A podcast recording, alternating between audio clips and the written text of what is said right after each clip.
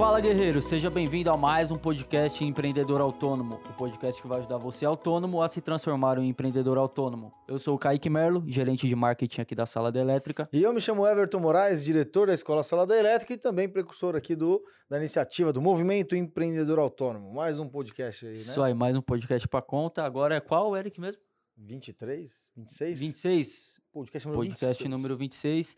E hoje o assunto vai ser como o autônomo pode fazer para precificar um serviço mais complexo. Mais complexo. É Isso. bastante interessante isso daí. Ou, na verdade, foi até uma coisa que surgiu hoje na live, até o porquê de nós trazermos aqui essa. Na live não minto, no grupo de alunos da turma 2 da imersão. Hum, legal. né? É, eu acho que isso é bem relevante. Aliás, se você não conhece nossas lives, é todo dia, 8 e 7 da manhã, de segunda a sexta. Lá live. no Instagram, Everton. arroba Everton Moraes, underline SDE, aparece por lá. É isso aí. Então amanhã, cedo. Que dia que é amanhã? Qualquer dia que for amanhã, que for de segunda a sexta, For pode semana, aparecer. Pode aparecer. pode aparecer lá. Bom, hoje, então, quando a gente fala de precificar um serviço mais qualificado, o que seria um mais qualificado? Não é mais complexo, né? É, o- como assim mais complexo? Um serviço mais complexo seria um serviço mais complexo. Mais complexo, na verdade, é algo que foge da rotina ou que exige menos é, é, know-how, vamos dizer assim, né? Menos conhecimento, mais conhecimento, né? Uhum. Mais know-how, mais conhecimento do que o tradicional. Então, por exemplo, colocando o, o case que apareceu hoje aqui, um dos nossos alunos da imersão turma 2, se você não conhece a imersão também, aparece lá no Instagram também que você vai ficar sabendo, tá? Mas ah, um dos nossos alunos da imersão perguntou o seguinte: olha, como é que eu posso fazer a precificação de um serviço, no caso dele, eh, de uma montagem de um painel que envolvesse comandos elétricos, né? Ele falou: como é que eu faço a precificação desse serviço? Porque eu já faço precificação do meu serviço de instalações elétricas prediais, só que eu não sei precificar quando eu vou fazer um comando, a parte de comandos elétricos. Né? Uhum. E aí, ah, algumas coisas a gente tem que estar atento nesse, nesse tipo de precificação, porque a, a- a verdade é que a precificação sempre vai ser a- da mesma forma, ser considerada da mesma forma. Só para quem não lembra, a, a precificação a gente usa sempre três grandes pilares ali, né? O primeiro pilar é quanto você quer receber de salário da sua empresa todo final de mês. Quanto que você tem de custos eh, na sua empresa, né? Ou seja, quanto que você todo mês paga de custos ali da sua empresa, seja de impostos, sei lá, parte de Aluguel, aluguel, tipo. é, conta do telefone, sei lá, esses custos aí, né? E terceiro grande pilar é quanto que dinheiro tem que sobrar para a empresa todo mês. Então vamos supor que você quer 3 mil reais de salário porque você acredita que você precisa receber 3 mil reais de salário, mais mil reais de custo, mais mil reais no caixa da empresa todo mês, você tem 5 mil reais que você tem que gerar todos os meses. É, e aí, esses 5 mil reais, você vai fazer o cálculo para descobrir a sua, a o seu valor hora, né? E aí existe um contexto que a gente usa que é entender quanto que o seu técnico trabalha, né? Quando eu falo seu técnico, eh, sua perso- eh, dentro de vocês existem três pessoas: o administrador, o técnico e o empreendedor. O técnico é quem gera valor de fato para o cliente final. Então, se eu analiso que por mês eu executo a mão de obra mesmo, na massa, 100 horas, né? Eh, por mês, eu pego os 5 mil reais dividido por 100, eu sei que minha hora é mais ou menos 50 reais. E aí eu começo a cobrar com base nesse valor hora. Não preciso cobrar o cliente por hora, mas eu calculo por hora para fazer a precificação. Só que aí tem um detalhe, né? Poxa, é, a pergunta foi: e para os serviços complexos? A conta é a mesma. Só que o que você precisa entender é o seguinte: qual é o meu conselho, né? Primeiro, você precisa mudar um único pilar ali para você entender qual é a precificação, que é o salário que você quer receber. Imagina o seguinte: se você definiu, por exemplo, que a sua, o seu valor hora é de 50 reais, considerando os 3 mil reais de salário que você quer, você definiu os 3 mil reais porque você entende que o serviço de elétrica predial, por exemplo, uma pessoa que trabalha com elétrica predial tem que receber um salário de 3 mil reais por mês, né? Agora, quanto que uma pessoa tem que receber de salário quando ela faz um serviço mais complexo? Nesse caso, ah, uma um- montagem de painel utilizando os conhecimentos de comandos elétricos, né? Então, a minha dica seria, né? Primeiro, entenda quanto que é que uma pessoa que faz esse tipo de atividade recebe. Ah, é 3, 4, 5 mil reais por mês. Coloca isso na sua pauta do seu cálculo para fazer essa precificação em si. E aí você vai entender que o seu preço vai mudar. E como é mais complexo, ele vai mudar para cima, né? Então, ao invés de considerar 3 mil reais para fazer esse cálculo aqui, desse, desse serviço complexo, eu vou considerar então 5 mil reais. Então, 5 mil reais mais o, o custo da empresa, mais todo aquele, aquele uh, o lucro que a empresa precisa ter e o, os insumos ali, vai gerar para você, ó, 5 mais mil mais mil, eu tinha falado antes, né? Então vai dar 7 mil agora, é 70 reais a hora, ao invés de 50 para um serviço mais simples. Uhum. Então, toda vez que você falar de serviço complexo, a primeira coisa que você tem que entender é qual que é a remuneração de uma pessoa ou qual é a remuneração pretendida por mim para exercer essa função mais complexa. Porque se eu estudei para ter um know-how a mais, eu preciso ser mais bem remunerado por essa atividade fim. Uhum. E aí você consegue reestruturar o seu cálculo. Porque existe um problema muito, muito complicado. Porque quando a gente é empreendedor, a gente presta serviço, uh, a gente se perde um pouco nessa parte de complexidade. A verdade é essa. Né? Por exemplo, uh, você é da área de marketing. Se você for fazer uma, uma, um trabalho que exija uma quantidade de horas para estabelecer, por exemplo, uma estratégia de marketing no Instagram ou uma estratégia de marketing com anúncios são complexidades diferentes. Sim. Né? Uhum. Mas na hora de cobrar, como é que funciona a parte de cobrança? Né? Tem que ser colocado o que você conhece, o seu know-how, na ponta do lápis para você Sim. cobrar mais ou uhum. menos, né? Com certeza. Então, o primeiro, primeiro fator ali importante é você entender de fato qual que é a sua pretensão né, de remuneração em função de estar fazendo. Opa, acabou de entrar mais um aluno aí para o nosso para nosso para nossa escola sala elétrica. Então a primeira coisa é você entender qual que é a sua pretensão em relação à remuneração para esse fim.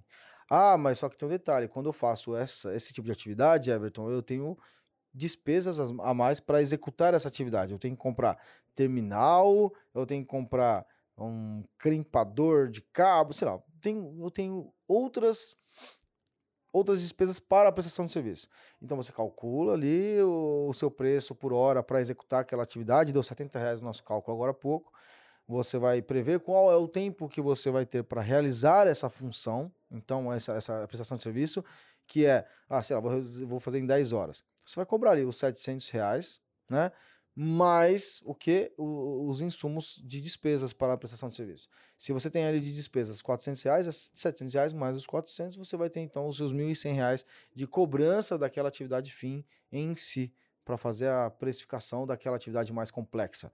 A verdade é que é isso que você tem que colocar em pauta. Hum, legal. Então ele tem que considerar um, um valor base que o profissional ganha para fazer aquele serviço mais complexo e também as despesas, né? Exatamente. Que você, que você comentou, então ele vai pegar todos esses valores e colocar naquela fórmula de orçamento, de precificação, aí ele vai ter como base o, o quanto que ele tem que cobrar, o quanto ele deve cobrar. Mas existe mais alguma outra coisa que ele deve levar em consideração, tirando isso? Assim, tirando esses valores e a fórmula? cobrar o valor médio de mercado é importante para que você entenda o que é que você é, como você pode dar o passo inicial, né, o pontapé uhum. inicial. Só que a grande verdade é que é o seguinte: se você é um empreendedor autônomo, você tem alguns anseios, alguns desejos ali.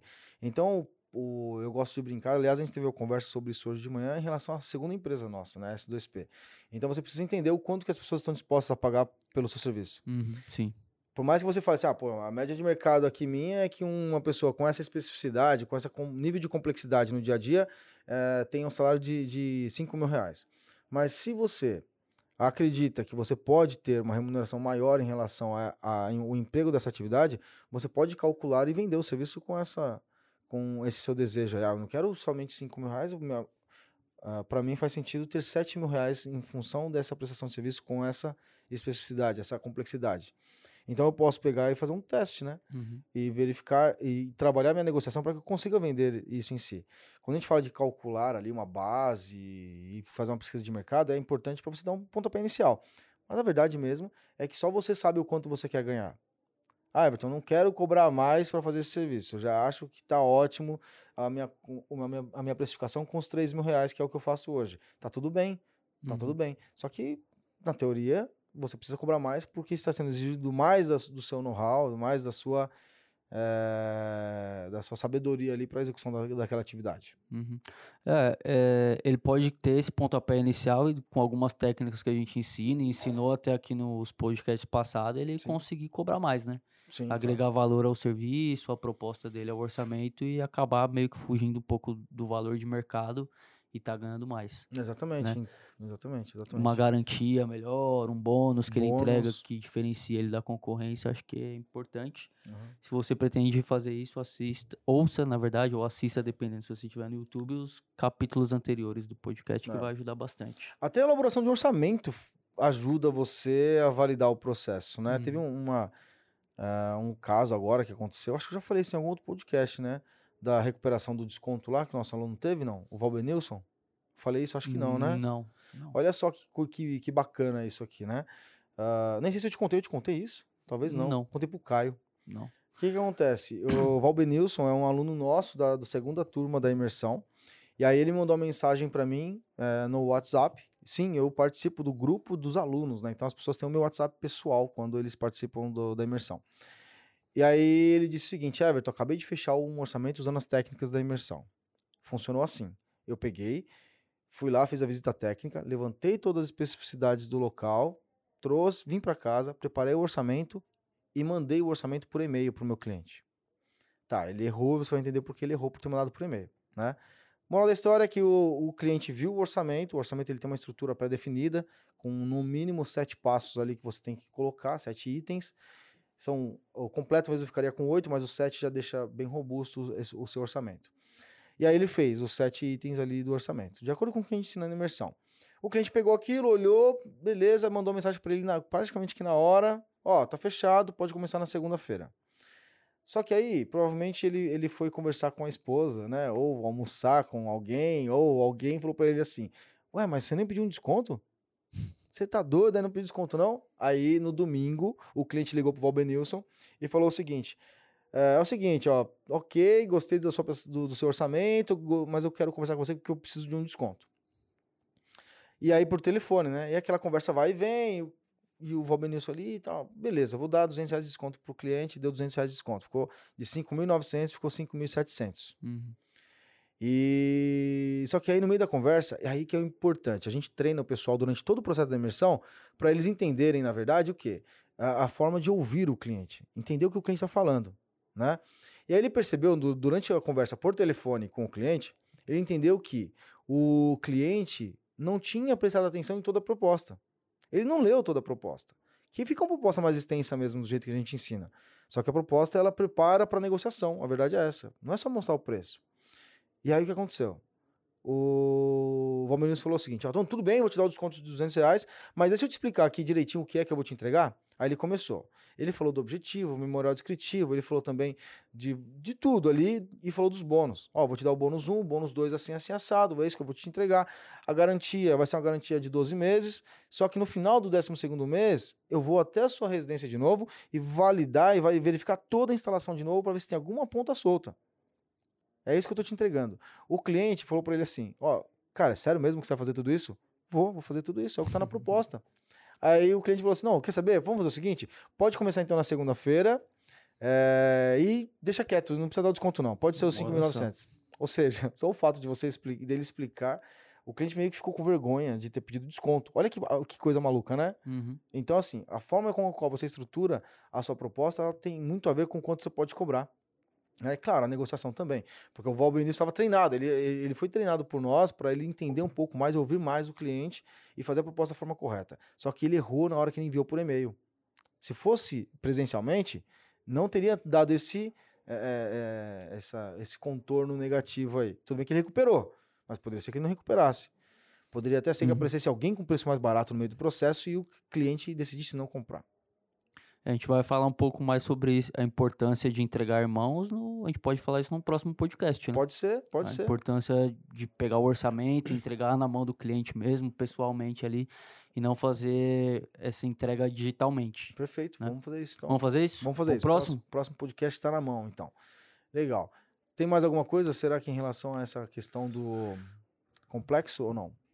Eu acredito que é isso, né? É isso, né? Acho É que é isso. é isso. Ó, um outro detalhe para quando você tem serviços complexos aí para você precificar, é, tenham parceiros é, que possam te apoiar nisso. Quando um serviço é complexo, se você tiver um parceiro que, que, tem, que tenha uma, uma autoridade do mercado, é muito importante, né? Por exemplo, quem, quem são os parceiros que eu estou falando? Os fabricantes de materiais que você vai colocar no seu projeto e também a lojistas, né? Que vão trabalhar com você ali como parceiro, parceiros mesmo. Então, trabalhar com marcas, ok, para que você justifique e tenha uma transferência de autoridade, e também lojistas de nome no mercado e na sua região, para que você consiga, de fato, justificar ali a, a sua qualidade versus qualidade dos parceiros, ok? Beleza? Belezinha. Então é isso aí, pessoal. Muito obrigado por comparecer com a gente de novo mais uma vez. E tem um podcast que a gente fala só sobre parceria, né? Exatamente. Dá uma olhada aí na nossa playlist que vai estar o título ali. Como, como a parceria pode te ajudar a fechar negócio, alguma coisa assim, né? É isso aí, é isso aí. Então é isso aí, pessoal. Brigadão, até a próxima. Até a próxima.